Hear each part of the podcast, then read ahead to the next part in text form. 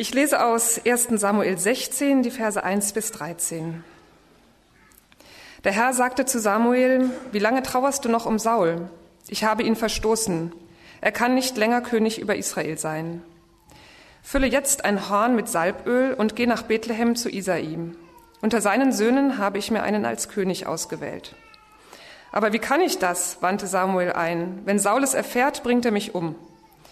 Der Herr antwortete, nimm eine Kuh mit und sage, du seist gekommen, um ein Opfer darzubringen. Lade auch Isai dazu ein. Ich sage dir dann, welchen von seinen Söhnen du zum König salben sollst. Samuel gehorchte dem Herrn und machte sich auf den Weg. In Bethlehem kamen ihm die Ältesten der Stadt besorgt entgegen und fragten, Dein Kommen bedeutet doch nichts Schlimmes?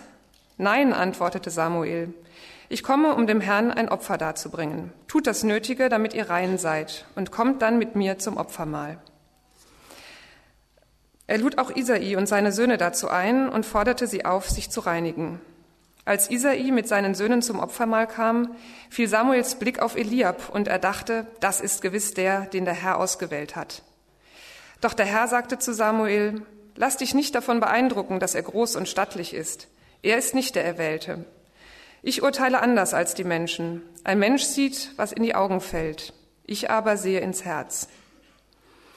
Isai rief Abinadab und führte ihn Samuel vor. Aber Samuel sagte, auch ihn hat der Herr nicht ausgewählt. Dann ließ Isai Shima vortreten, aber Samuel wiederholte, auch ihn hat der Herr nicht ausgewählt. So ließ Isai alle sieben Söhne an Samuel vorbeigehen, aber Samuel sagte, keinen von ihnen hat der Herr ausgewählt. Dann fragte er Isai, sind das alle deine Söhne? Isai antwortete, der Jüngste fehlt noch, David, der hütet die Schafe. Lass ihn holen, sagte Samuel. Wir setzen uns nicht zum Opfermahl hin, bevor er hier ist. Isai schickte einen Boten und David kam. Der Junge war schön und kräftig und hatte klare Augen. Er ist es, salbe ihn, sagte der Herr zu Samuel. Da goss Samuel Öl aus seinem Horn über ihn und salbte ihn zum König vor den Augen seiner Brüder. In diesem Augenblick nahm der Geist des Herrn Besitz von David und verließ ihn nicht mehr. Samuel aber kehrte nach Rama zurück. Schön wieder hier zu sein, schön euch zu sehen. Ich äh, bete vor der Predigt. Vielen Dank, himmlischer Vater, dass wir diese Zeit zusammen haben, Gottesdienst feiern können, uns gemeinsam uns über den Bibeltext, über dein Wort Gedanken machen können. Und ich bitte dich, dass es eine gute, eine wertvolle Zeit für uns wird, dass wir dich besser kennenlernen, dass wir dein Wort etwas ähm, ja, mehr verstehen und äh, auch die Schnittmengen mit unserem Alltag äh, ja, sehen. Amen. Ihr seid ja alle in euer neues Jahr schon gestartet. Heute auch endlich starten wir als Berlin-Projekt in äh, dieses neue Jahr. Und jedes Jahr haben wir in unserer Gemeinde beim Berlin-Projekt ein Thema, das wir besonders betonen wollen, neben vielen, was sowieso läuft und immer wieder äh, da ist. Aber ein Thema, was wir äh, besonders das Jahr hindurch immer mal wieder hervorholen wollen, verschieden, von verschiedenen Perspektiven her beleuchten wollen. Und dieses Thema äh, hat das Leitungsteam aus der Vision 2015 herausgefiltert und dann mit äh, allen ehrenamtlichen Leitern zusammen bei dem sogenannten Gesamtleitertreffen weiter erarbeitet. Und dieses Jahresthema 2015 lautet Glauben vertiefen und als Untertitel einen Vers aus dem Epheserbrief Kapitel 1, Vers 18, damit ihr seht, welche Hoffnung Gott euch gegeben hat. Glauben vertiefen, damit ihr seht, welche Hoffnung Gott euch gegeben hat. Dieser Vers stammt aus einem Gebet von dem Apostel Paulus, äh, der betet, äh, für Menschen betet, dass sie aus ihrem Inneren heraus, aus einer Tiefe heraus erkennen, wie gut Gott es mit ihnen meint, damit ihr seht, welche Hoffnung Gott euch gegeben hat. Das also das Jahresthema für dieses Jahr, Glauben vertiefen, damit ihr seht, welche Hoffnung Gott euch gegeben hat. Und ich möchte auch noch ein paar einleitende Worte zu diesem Glauben vertiefen sagen. Glauben ist ja gar nicht so leicht in aller Kürze zu, zu definieren. Für manche ist das eher so eine Art Status, ob man jetzt auf Steuerkarten oder im Standesamt bei Religionszugehörigkeit irgendwas ankreuzen muss oder nicht. Manche sind halt gläubig, manche nicht. Für manche, die den Glauben als was sehr Wichtiges äh, für sich kennengelernt haben, entdeckt haben, ist es interessanterweise auch manchmal ein Status. Ich glaube nun mal, gehört irgendwie einfach dazu. Ich habe so ein paar vielleicht Wertvorstellungen, ein paar Gewohnheiten, die vielleicht anders sind als bei anderen, aber es fühlt sich doch eher wie so ein Status an. Was Glauben so von der Bibel her allerdings viel eher meint, ist, dass man Gott als eine Art Gegenüber weiß, zu dem man eine Beziehung hat. Glauben als Beziehung. Und wenn man dann sagt, ich glaube an Gott, dann meint das von der Bibel her betrachtet weniger, ich, ähm, ich glaube, dass es Gott gibt, sondern eher meint es so etwas, wie wenn man das auch über Menschen sagt. So jemand sagt, ich glaube an dich oder über jemanden, ich glaube an den, dann meint man ja auch nicht, ich glaube, dass es dich gibt, sondern sowas wie, ich stehe hinter dir oder ich bin stolz auf dich. Ich habe dich jetzt so kennengelernt und einschätzen gelernt, dass ich dir das zutraue. Ich glaube an dich. Das ist so eine Möglichkeit der Beschreibung, wie Glaube an Gott oder Glaube an Jesus Christus in der Bibel verstanden wird, als Beziehung, Glaube als Beziehung.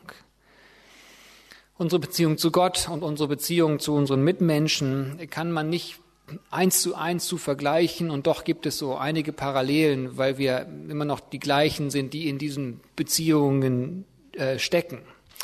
Und wenn man an eine menschliche Beziehung denkt, an, die, an eine, die tiefer wird, dann denke ich, ist es klar, eine äh, menschliche Beziehung, die tiefer wird, wird vertrauensvoller, dann wird sie stabiler, dann werden Missverständnisse weniger und die Missverständnisse und Unstimmigkeiten, die es gibt, die reißen nicht mehr so tiefe Gräben ein, einfach weil die Beziehung fest ist, vertrauensvoll ist schon.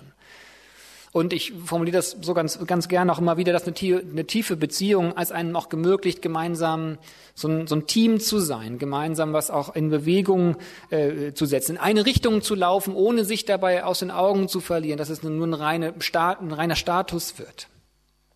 Das so zu einer menschlichen Beziehung. Und wenn unsere Gottesbeziehung tiefer wird, dann, ja, ich denke, das werden wir in einem Jahr beantworten können. Und ich denke, das wird so jeder auf seine eigene Art und Weise auch herausfinden und muss es herausfinden, weil auch unsere, unsere Gottesbeziehungen auch eine ganz unterschiedliche Intensität haben und unterschiedlich gelebt äh, werden. Wir werden das, wenn ihr euch auch mit auf diese Suche, auf diesen Weg machen wollt, ja gemeinsam, aber auch individuell herausfinden. Und doch denke ich, es wird irgendwie was zu tun haben mit einem tieferen Vertrauen. Und zwar so einem tieferen Vertrauen, dass eben das Gegenüber, also Gott, es gut mit mir meint. Und irgendwie würde es da was damit zu tun haben, dass wir mehr verstehen, worum es dem anderen, also worum es Gott geht und worum es ihm in dieser Welt geht und dass wir so seine Sehnsucht verstehen und dass wir uns da irgendwie mit einklinken und mitfiebern und mitgestalten wollen und Gutes tun wollen. Für das Wohl seiner Welt und seiner Menschen uns einsetzen wollen.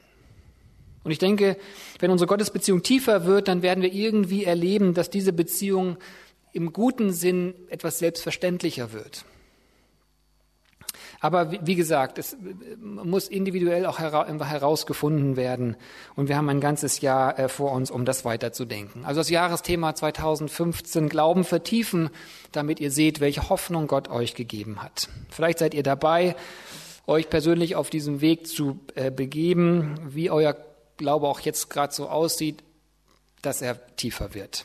Ich glaube auf jeden Fall, dass wir als Berlin-Projekt, Berlin-Projekt Kirche als Gemeinschaft ähm, viel Gutes so erleben werden in unseren Beziehungen, in denen wir so stehen und damit einfach für unsere äh, Umgebung.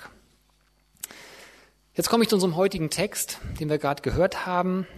Auch da kriegen wir schon einen ersten Einblick da hinein, was es bedeutet, dass Glauben vertieft wird, beziehungsweise dass wir dieses Gegenüber Gott etwas besser kennenlernen. Wir starten heute mit einer Predigtserie über das Leben von David. David, dieser zentralen Person aus dem Alten Testament. Über ihn gibt es mehr Geschichten als über jede andere äh, Person im Alten Testament.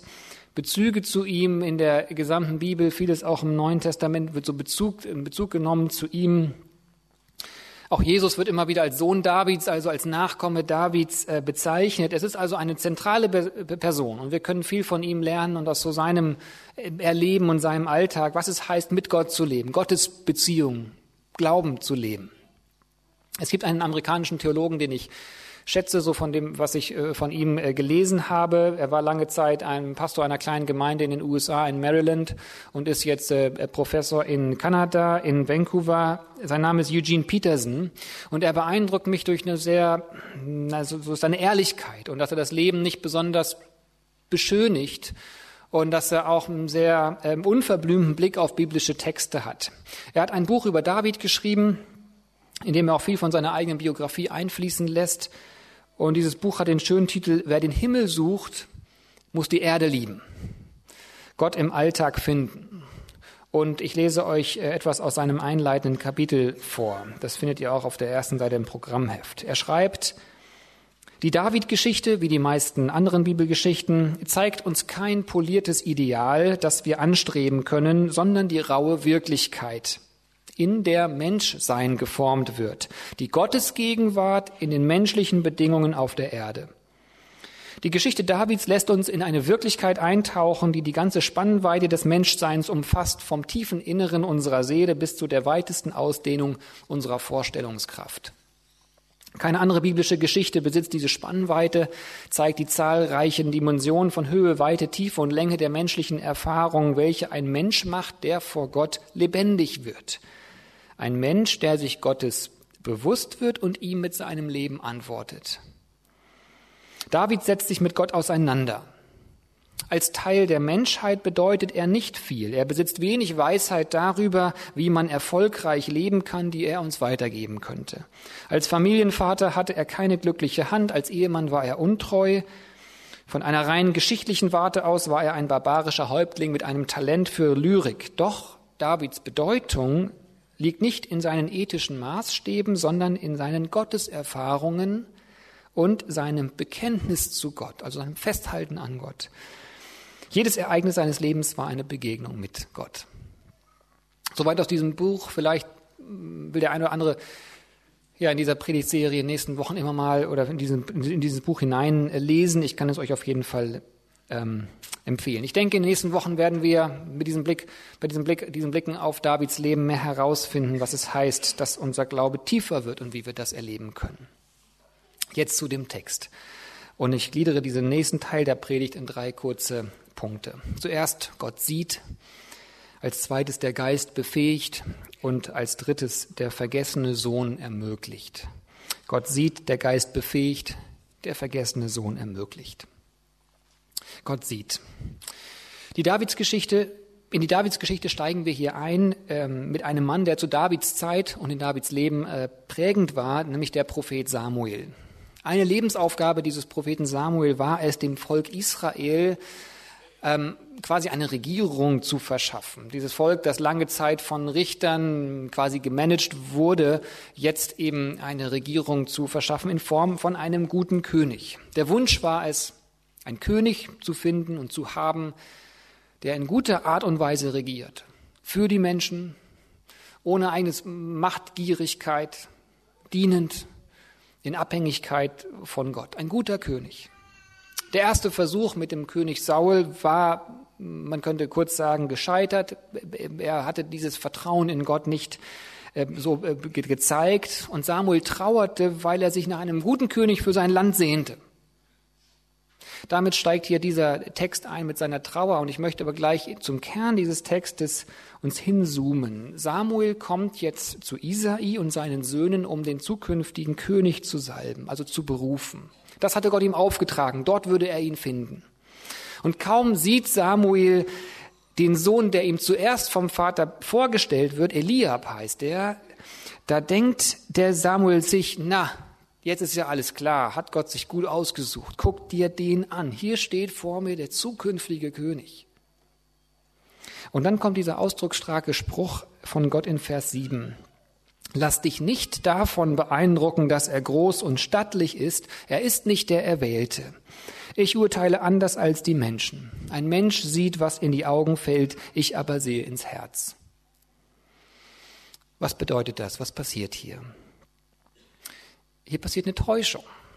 So als hätte Gott, äh, als hätte Samuel auf so ein äh, Straßenschild geguckt, was eigentlich in die falsche Richtung weist. Oder als ähm, wäre er auf so einen Zaubertrick reingefallen, wo der Trickkünstler durch Hokus und Pokus die Aufmerksamkeit hierhin lenkt und dann unbemerkt an der anderen Seite de, den Trick äh, durchführt. Gott sagt dir im Grunde, Samuel, du hast dich reinlegen lassen, du hast dich austricksen lassen. Vollziehen wir das nochmal nach. Samuel hat also diesen Mann gesehen und war beeindruckt von seiner Größe und von seinen breiten Schultern und dachte sich, was für ein Hühne. Und ich kann ihn da schon nachvollziehen, wenn ich äh, so vor allem an die manche Begegnungen mit meinem Cousin denke, der nochmal eine ganze Ecke größer ist als Christian, dann, fühl, dann bin ich nicht nur klein, sondern ich fühle mich auch klein im ersten Augenblick. Große Menschen können Respekt einflößen, einfach wegen der Wirkung ihrer Körpergröße. Aber Samuel hat sogar bestimmt noch mehr im Hinterkopf. Er war ja auf der Suche nach einem König. Und äh, die Könige haben damals noch an der Frontlinie gekämpft. Großer Mann, großes Schwert, der also von der Körpergröße auf seine Fähigkeiten geschlossen. Aber Gott sagt ihm, dass er da auf einer völlig falschen Fährte liegt, einem falschen Wegweiser nachläuft. Aber Gott sagt das nicht nur Samuel, sondern er sagt das auch uns. Dort steht, ich urteile anders als die Menschen. Ein Mensch sieht, was in die Augen fällt. Also Gott gibt hier so ein generelles Statement über die Menschheit. Es ist so, als würde Gott sagen, überlegt doch mal, ihr seid beeindruckt von dem Aussehen von Menschen, von der Art, wie sie auftreten, vielleicht von ihrem Modegeschmack.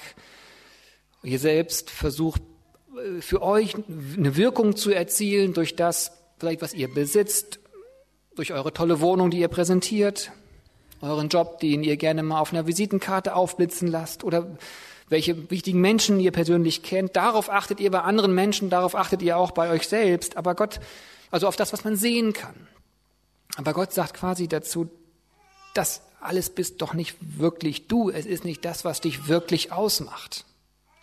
Dein äußerliches Auftreten kann vielleicht eine Botschaft von dir sein, was du zeigen möchtest oder zeigst, aber es ist nicht das eigentliche Du, was in deinem Herzen ist und was dich in deinem Inneren bewegt. Es ist nicht die Realität über dich selbst. Oder wörtlich noch einmal, Gott sagt, ich urteile anders als die Menschen. Ein Mensch sieht, was in die Augen fällt, ich aber sehe ins Herz. Was können wir hiervon lernen? Ich denke, zwei Dinge oder zwei Dinge sind mir wichtig geworden. Zum einen, Gott übersieht uns nicht. Er lässt sich nicht beeindrucken von Äußerlichkeiten. Und zum anderen auch, Gott geht es darum, dass wir andere nicht vorschnell einordnen. Also was ich hier lerne, ist, dass es Gott um mein Herz geht. Also damit meine ich um mein ehrliches Ich, meine Geheimnisse vielleicht, mit dem, worüber ich mich wirklich freue, wonach ich mich sehne, was ich empfinde. Gott geht, geht es darum, über den, wer ich wirklich bin. Er sieht mich als derjenige und es geht ihm darum. Unser Charakter ist Gott wichtiger als unser Aussehen oder unsere Fähigkeiten, also auch das, was wir zeigen wollen. Und damit geht es beim Glauben eben in dieser Gottesbeziehung um anderes als das, was wir in unserer Gesellschaft erleben und auch mitleben. Wir leben einfach in einer Zeit, in der das Äußere extrem wichtig ist, von unserer Gesellschaft her so geprägt. Und auch wer sich jetzt nicht als äh, ähm, Shopping Queen sieht oder so, ist trotzdem einfach geprägt davon, dass uns von Plakaten und Magazinseiten ständig Schönheiten, äußerliche Schönseiten angucken, Castings, Wettbewerbe, überall im Fernsehen. Wir sind einfach in einer extrem starken Weise konfrontiert damit, wie wir uns nach außen hin zu geben haben. Und nicht nur das Aussehen, sondern das, was wir so vorweisen. Und das wirkt wie so ein Zaubertrick. Wie gefesselt gucken wir auf Dinge, und bemerken gar nicht, dass wir eigentlich getäuscht werden. Wir bemerken gar nicht, was passiert, dass wir nämlich das Eigentliche aus dem Blick verlieren. Dass wir an so einer Realität der Menschen und von uns selbst vorbeischrammen. Und wenn wir da weiterdenken, dann ich denke, ich, ich denke, jeder von euch weiß am besten, wo, wo das für einen selbst schwierig und wirklich zerstörerisch werden kann und kaputt machen äh, ist. Wenn man sich zum Beispiel irgendwie morgens in Spiegel anguckt und irgendwie mit so einem unzufriedenen Gefühl durch den Tag geht über einen selbst, was einem Kraft raubt und irgendwie Konzentration raubt. Oder vielleicht habt ihr euch Essgewohnheiten angewöhnt, um ein Ideal zu entsprechen, was euch aber irgendwie alle Kraft raubt. Oder vielleicht lassen euch pornografische Bilder, die natürlich auf das rein äußerliche fokussiert sind, noch unzufriedener zurück als vorher. Oder vielleicht strapaziert ihr eure Finanzen zu sehr, um äußerlich etwas zu beweisen. Beispiele, ihr wisst selber, wo da die Knackpunkte sind, wo das euch äh, zerstört und wo das irgendwie kaputt macht. Wo wir diese, unter der Täuschung leiden. Gott geht es um unser Herz und Gott zeigt mir hier so, dass er eine andere Perspektive hat. Der Vater Isahi stellt jetzt hier also alle seine Söhne dem Propheten Samuel vor, einer nach dem anderen. Und immer wieder sagt Gott, nein, den habe ich nicht erwählt. Dann waren alle diese Söhne, die vorgestellt wurden, durch und Samuel fragt, das sind wirklich alle, du hast keinen weiteren Sohn? Und ich finde, aus der Antwort kann man die Überraschung und auch so diese abschätzige Verwunderung heraushören. So, der Kleine, unser kleines Bübchen, der hütet die Schafe, natürlich ist er nicht hier. Dann lass ihn holen, ist der Auftrag. Dann lass ihn holen. Denn Gott sieht, Gott hat ihn gesehen. Gott sieht weiter als das, was vor Augen ist. Gott sieht weiter als das, was Isai in Betracht gezogen hat, der Vater. Gott sieht weiter als das, was Samuel zuerst gesehen hat. Gott sieht den, der so von außen betrachtet, nicht in Betracht kommt, wenn es um eine große Aufgabe geht. Gott sieht den, der irgendwo bei einer völlig unbedeutenden und niedrigen Arbeit ist. Gott sieht ihn. Und das ist das, was ich hier so raus als eine Sache mitnehme und lerne, dass er auch mich sieht, wer ich wirklich bin, wo ich bin, wie ich bin und dass er sich nicht von anderen ablenken lässt. Und außerdem, was ich hier noch lerne, ist, dass Gott es darum geht, dass auch wir lernen, andere nicht vorschnell einzuordnen, nicht nach dem Äußeren zu beurteilen. Sogar dieser weise Mann Samuel, vielleicht aufgrund seiner Trauer, in der er irgendwie auch festsaß, ähm, der fällt auf diese Täuschung rein. Ich meine, wir sind Teil unserer Gesellschaft, wir machen auch irgendwie mit und ihr wisst auch da äh, am besten für euch selbst, wo ihr so diesen Kreisel Anschwung gebt, wo ihr die Konzentration auf das Äußere befeuert und wiederum eigentlich ihr damit auch andere unter Druck setzt, wo wir vielleicht mit unseren Blicken andere quasi in ein Korsett zwängen. Oder wo wir Zeit sparen wollen beim Kennenlernen und Leute schnell beurteilen. Oder wo wir Menschen keine Chance geben, weil sie keine Erfolge vorzuweisen haben. Gott will uns in unserem Glauben, in unserer Gottesbeziehung dazu bringen, an diesen Punkten uns zu verändern. Und wenn wir so ein bisschen träumen, ich denke, die Auswirkungen davon sind wunderschön. Und ich denke, wir ja, müssen uns so vor Augen holen, wie viel Freiheit darin steckt, wenn man sich unter Menschen aufhält, die einen nicht nach dem Äußeren beurteilen. Oder wie viel Distanz wir abbauen, wenn wir Leute nicht nach ihrem Auftreten beurteilen, sondern ihnen die Chance geben, sich, sich vorzustellen, kennenzulernen. Wie viel Schönheit kann jeder von uns in diese Welt hineintragen oder hineinscheinen, wenn wir an diesem Punkt verändert werden und etwas anders leben als das, wovon wir einfach geprägt sind. Ich persönlich habe meine Schwierigkeiten damit. Oft bin ich wie Samuel, der von Äußerlichkeiten anderer abgelenkt wird. Und ich bin auch oft wie dieser erste Sohn Eliab, der sich wohl sehr bewusst war, welche Wirkung er hatte, weil er als erstes gezeigt wurde. Wie stolz, sein Stolz, sein Stolz gezeigt hat. Ich habe meine Schwierigkeiten damit, meine Herausforderungen und bin immer wieder bedrückt darüber, dass ich eigentlich die Gesellschaft, die ich oft innerlich so, so kritisiere, selbst mitpräge. Und David, der erwählt wurde, hatte damit wohl keine Probleme, oder? Ich komme zu meinem zweiten Hauptgedanken in diesem Text. Der Geist befähigt. Man könnte jetzt auf diesen Gedanken kommen, dass David ja einen unglaublichen Charakter gehabt haben muss. Gott, der also ins Herz schaut, Gott, dem es um den Charakter äh, geht, der erwählt ihn, diesen David. Er soll König werden und eine ganz zentrale Rolle einnehmen in der Geschichte. Was für ein reines Herz muss der gehabt haben, dass Gott ihn erwählt hat, oder? Doch man, da wird man enttäuscht werden, wenn man sich das Leben von David ansieht. Es gibt Stellen, an denen sein Charakter wirklich hässlich war, also wo er mit wirklichen Boshaftigkeiten, aus Boshaftigkeit handelt, bei weitem nicht der perfekte Mensch. Und hier kommt ein wichtiger weiterer Aspekt aus dem Text mit ins Spiel, der Glaube oder der Gottesbeziehung weiter erklärt. In Vers 13 steht, dass der Geist Gottes von David Besitz nahm. Das ist eine gute Übersetzung des hebräischen Ausdrucks. Besitz ergreifen. Das war nicht ein Anhauchen, ein Vorbeiziehen, sondern der Geist kam völlig über David, nahm Besitz von ihm. Anscheinend hatte er es so nötig. Anscheinend war es extrem wichtig, dass Gottes Geist David erfüllt. Gott hat David nicht erwählt, weil er einen so perfekten Charakter hatte, sondern David war jemand, der Hilfe brauchte, der Gottes Eingreifen benötigt und der vor allem Gottes Vergebung nötig hatte. Er drückt das sehr schön aus in einem äh, Gebet in Psalm 31. Da schreibt er unter anderem, Herr, bei dir suche ich Zuflucht. Sei mir ein rettender Fels, dann bin ich in Sicherheit. Ich gebe mich ganz in deine Hand. Ich verlasse mich nur auf dich. Ich weiß nicht mehr weiter. Ich bin völlig am Ende, doch ich verlasse mich auf dich. Was aus mir wird, liegt in deiner Hand. Also dieser Mann, der letztlich viele Erfahrungen und einige Erfolge und Berühmtheit erlangte, der merkt, dass er Gott braucht und hielt daran fest. Also ich mag diesen, diesen Aspekt. Das Erste, was Gott David mitgibt, ist quasi sich selbst. Das allererste, was Gott quasi sagt, ich, ich, ich halte viel von dir, aber was du brauchst und immer brauchen wirst, ist meine Hilfe. Also, Gott hatte den übersehenen David nicht übersehen, hat sich nicht austricksen lassen von Äußerlichkeiten. Er sah David, den andere übersehen haben und sah in sein Herz. Und zweitens, David wurde nicht erwählt, weil er perfekt war, sondern Gott befähigte ihn, dazu seinen Weg zu gehen. Und jetzt komme ich zu uns. Wie ist das mit uns? Inwieweit hilft das denn unserem Glauben? Wie kann diese Begebenheit, diese alte Begebenheit unseren Glauben vertiefen und fester machen?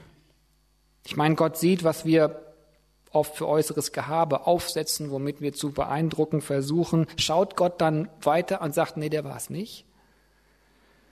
Und Gott sieht auch, wie wir es versäumen, das Herz von anderen kennenzulernen und wie viel wir nach Äußerem beurteilen und damit Menschen schaden. Wie kann diese Geschichte unseren Glauben stärken? Mein letzter Punkt noch, der vergessene Sohn ermöglicht. Es gibt einen Hinweis dazu in dieser Geschichte. David war der vergessene Sohn, man könnte vielleicht auch sagen, der alleingelassene Sohn. Doch dieser alleingelassene Sohn wurde der Gesalbte beziehungsweise, um es auf Hebräisch zu sagen, der Mashiach oder eingedeutscht der Messias. Oder er wurde, um es auf Griechisch zu sagen, der Christos oder eingedeutscht der Christus. Also auf Deutsch, der vergessene Sohn wurde der Gesalbte. Das ist ein Hinweis, oder? Es gab doch noch so jemanden, der so einen Beinamen mit sich zog. Jesus Christus. Jesus Christus, Jesus der Gesalbte. Auch er ist ein vergessener Sohn geworden sozusagen, ein verlassener Sohn. Als Gott Mensch wurde, Weihnachten liegt ja gerade hinter uns, als Gott seinen Plan umsetzte, als Mensch in seinem Sohn Jesus Christus in unsere menschliche Dimension, in unsere Welt zu kommen, da kam er als ein Nachkomme dieses Davids. Bei Jesus wird diese Linie so äh, betont äh, und viele verglichen ihn mit diesem König David aus dem Alten Testament. Und eigentlich haben wir hier schon die Antwort. Denn wenn wir in der Bibel ähm, lesen und so christliche Grundwahrheiten äh, erkennen, dann, dann wüssten wir, Jesus war es, durch den Gott die Welt mit sich versöhnt hat. So steht es in der Bibel in 2. Korinther. Gott der Vater hat Gott den Sohn in diese Welt geschickt, um unsere Beziehung zu erneuern, wiederherzustellen unseren Glauben, unsere Gottesbeziehung. Durch Jesus haben alle, die an ihn glauben, den Geist Gottes geschickt bekommen.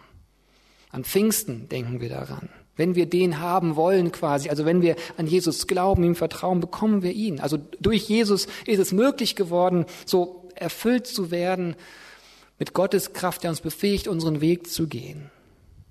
Also das sind so christliche Grundwahrheiten. Das ist das, was Christen glauben und was Christsein ausmacht.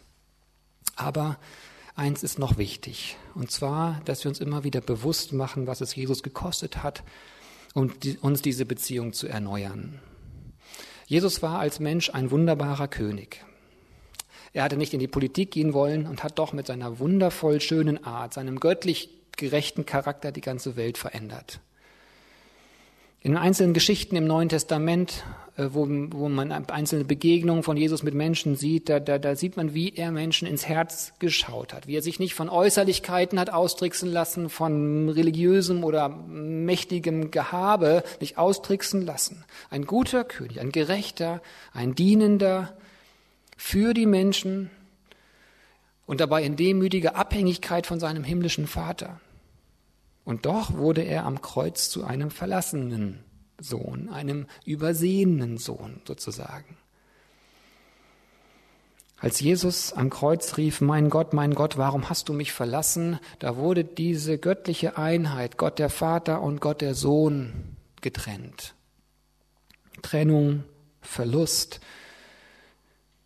Vielleicht kennt ihr sowas, vielleicht könnt ihr es erahnen. Trennung, Verlust dort am Kreuz in einer göttlichen Dimension, in einer kosmischen Dimension. Warum diese Verlassenheit, diese Vergessenheit? Warum musste unser Herr Jesus Christus in dieser Art leiden? Warum musste dein Gott und dein Herr in dieser Art leiden? Weil er, ich formuliere es mal so, die Hässlichkeiten unseres Charakters auf sich zog. Also all das, womit wir uns und anderen unseren, unter Äußerlichkeiten Druck setzen, das zog er auf sich und ließ stattdessen seine charakterliche Schönheit auf uns strahlen. Oder anders gesagt, er starb für uns, damit wir leben können. Er wurde verlassen, damit wir mit Gott sein können. Aufgrund von Jesu Liebe können wir diese Geschichte seines Vorfahren David auf uns beziehen. Aufgrund von Jesu Hingabe besteht unsere Gottesbeziehung nicht darin, dass wir Gott etwas vorweisen müssen, etwas präsentieren müssen oder verzweifeln, wenn wir es nicht hinkriegen, sondern unsere Gottesbeziehung gründet auf Gnade, gründet, basiert, steht fest auf dieser kontinuierlichen Vergebung Gottes. Ich lese euch zum Schluss einen Auszug aus dem Büchlein Glaube als Beziehung vom Theologieprofessor Hans-Joachim Eckstein vor. Er schreibt, die Tiefe dieser Liebe wird gerade an ihrer Voraussetzungslosigkeit erkennbar denn sie gilt dem Menschen selbst und an sich und unabhängig von seiner Haltung. Die Lebenshingabe Jesu Christi ist der Erweis einer unbedingten und nicht konditionierten Zuwendung, denn sie macht sich nicht von der liebenswerten Reaktion und der liebenswürdigen, des liebenswürdigen Verhalten abhängig. Gibt es etwas Überwältigenderes als eine Liebe, die uns so bedingungslos bejaht und uns gerade dabei das Nein unmöglich macht? Könnte etwas für uns folgenreicher sein als eine Zuwendung und Anerkennung, die uns so voraussetzungslos gilt und uns gerade damit das Bewusstsein eines unvergleichlichen Wertes und einer unanfechtbaren Anerkennung vermittelt? Soweit zum, zu dieser Predigt, soweit zum Start in diese Predigtserie. Wir werden uns ähm, weiter beschäftigen mit dem Leben von David und wie er an Gott festgehalten hat. Also Gott lässt sich nicht von Äußerlichkeiten ablenken, er schaut ins Herz und übersieht uns nicht. Er will uns befähigen, unseren Weg zu gehen, auch in diesem Jahr. Und Jesus, der Gesalbte, Jesus Christus, wurde verlassen, damit unsere Beziehung zu Gott steht und tiefer werden kann. Amen.